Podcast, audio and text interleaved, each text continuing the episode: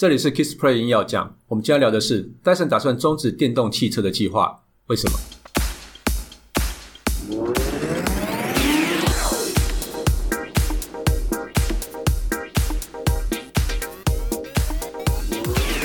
这几年之间啊，一直传闻戴森要去推出电动汽车，那戴森是哪一家呢？我想大家应该很熟悉吧，就是你的吸尘器。吸尘器这种大厂居然推动电动汽车，这个是一个非常跳痛的，就是一个非常跨时代的一个 呃一种发发展。那在二零一九年啊年初，这个计划正式的曝光，但相隔不到一年，也就是在二零一九年年底就十月初的时候呢，戴森却打算终止电动汽车的计划。很奇怪，怎么那么短曝光之后就发生了这些事情？难道是见光死吗？究竟发生了什么事情让戴森萌生退役呢？我们这期就来聊聊。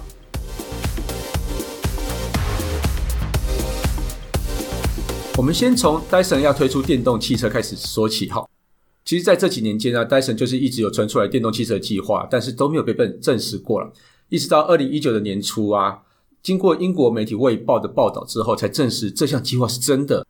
戴森的创办人 James Dyson 啊，说明这款汽车啊，跟所有现行的电动汽车的样貌跟打造方式都不一样。它是一款可以越野的电动车。他有提出啊，让电动汽车可以越野又可以省电的行驶方案。它的外观设计更特别哦，一般的高底盘的汽车啊，通常都是高车身嘛，因为你里面的空间一定要够人可以塞进去。但是它是高底盘低车身，也就是非常流线型的一个设计。然后它里面还说它可以保有更大的驾驶空间，这个是一个非常有趣的一个设计啦。也就是说，它节省了很多放置电池啊，或是说零呃一些引擎啊，而不是引擎是电电动马达的一个空间。这个计划是从二零一五年就开始了哈，他就开始默默的在从呃所有电动汽车的周边再开始去进行发展。那他在英国南方的威尔特郡啊，雇佣六百名员工进行这高达二十五亿英镑的一个计划。James Dyson 说啊，他说很多想要制造电动汽车的公司啊，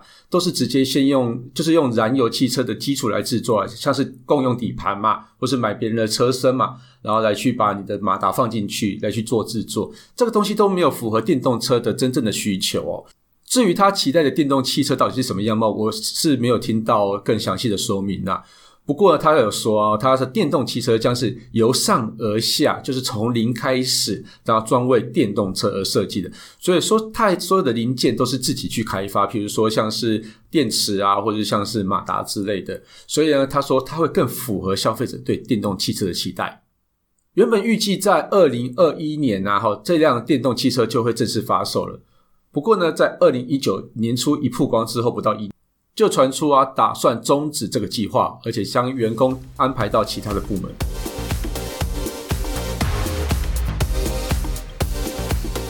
为什么电动汽车在近几年蜂拥而至呢？电动车啊，因为使用电力的马达，在运行的时候不会像是我们一般的燃油车啊，发排放出废气，然后影响到街边的那种污染。虽然说电力可能就是来自火力发电啊，并不是来自像核能啊或是绿能这种低污染的能源。不过在城市里面，对城市里面的污染还是非常有帮助的。那另外对整体的那种暖化现象也很有帮助。只要说它之后的电力是来自于绿电。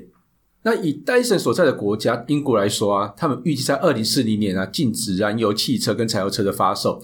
不止英国啊，台湾也预计在二零四零年禁止。那大陆部分更夸张哦，它在二零四零年禁止贩售以外啊，还禁止生产燃油车辆。那其实呢，除了禁止发售以外啊，还有很多城市是禁止燃油车上路的，就是说你开的汽油车你是不不能开出去的哦。例如法国的巴黎啊，它公告将于二零三零年啊全面禁止燃油车上路。德国汉堡啊也已经实施老旧或是不符合排放标准的柴油车行驶在城市里面的两条主要道路。那这些呢，都是为了减少交通工具所产生的温室效应跟悬浮微粒的交通政策啊，以达到用改善空气污染、减缓全球暖化的目的。所以啊，很多的原本不是车厂的科技公司纷纷投入的这一块。例如说，台湾最著名就是 GoGoRo 啦，美国最著名就是特斯拉，这两大品牌是大家最熟悉的。戴森为什么要停止这个计划呢？这个计划明明就是一个非常棒的一个计划，而且可能可以为公司带来非常大的获利，或是一个带来非常大的名声。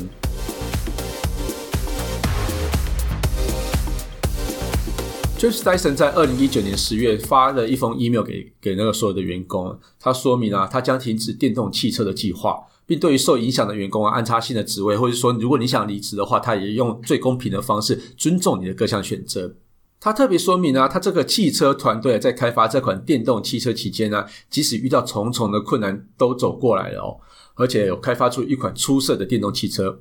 而且完全符合企业的理念。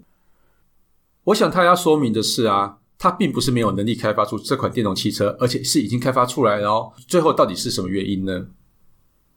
他说明呢、他其实是找不到商业上可行的方法，也就是说，他不晓得怎么样透过这辆车去赚钱，或是说让这这个企业继续呃永续发展下去。但其实原本还有一些转机啊，他原本想要把电动汽车的那个业务转卖给其他公司，但是没有人想接受，最后呢，只能忍痛停停止。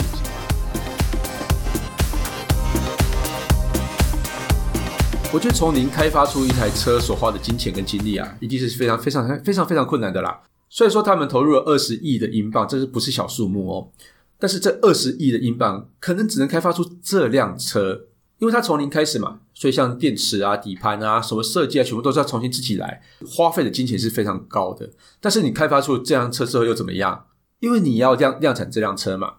量产这辆车需要什么呢？你要厂房、机具，这个东西不是开发阶段那种花费可以比拟的啦。如果说你又找不到这怎么去卖这辆车的商业模式，就算 James Dyson 这么有钱，他应该也会受不了，因为我要卖车的时候，我要生产出那么多的车辆摆在那边卖不出去，我所有的钱就搁在那边，完全无法周转，你钱也进不来，车也出不去，就没办法发大财。其实我们回头看特斯拉就知道了，即使它现在已经是举世闻名的电动汽车品牌，讲到电动汽车，你会想到谁？我们之前也有讲过，一定就是特斯拉嘛。但是其实特斯拉在二零一八年开始裁员啊，跟调整组织之后，让成本负担更低之后，在二零一九年第三季才第三季啊，才真正的获利。那你觉得戴森要等多久？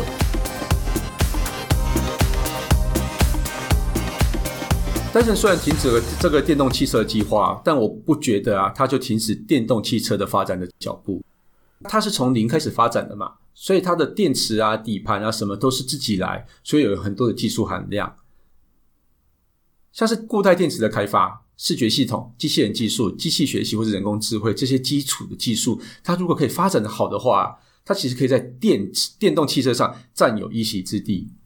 电动汽车领域啊，有一句非常有名的话，叫做“得电池者得天下”。或许戴森啊决定退出电动汽车的领域之后呢，才是真正他电动汽车领域的开始。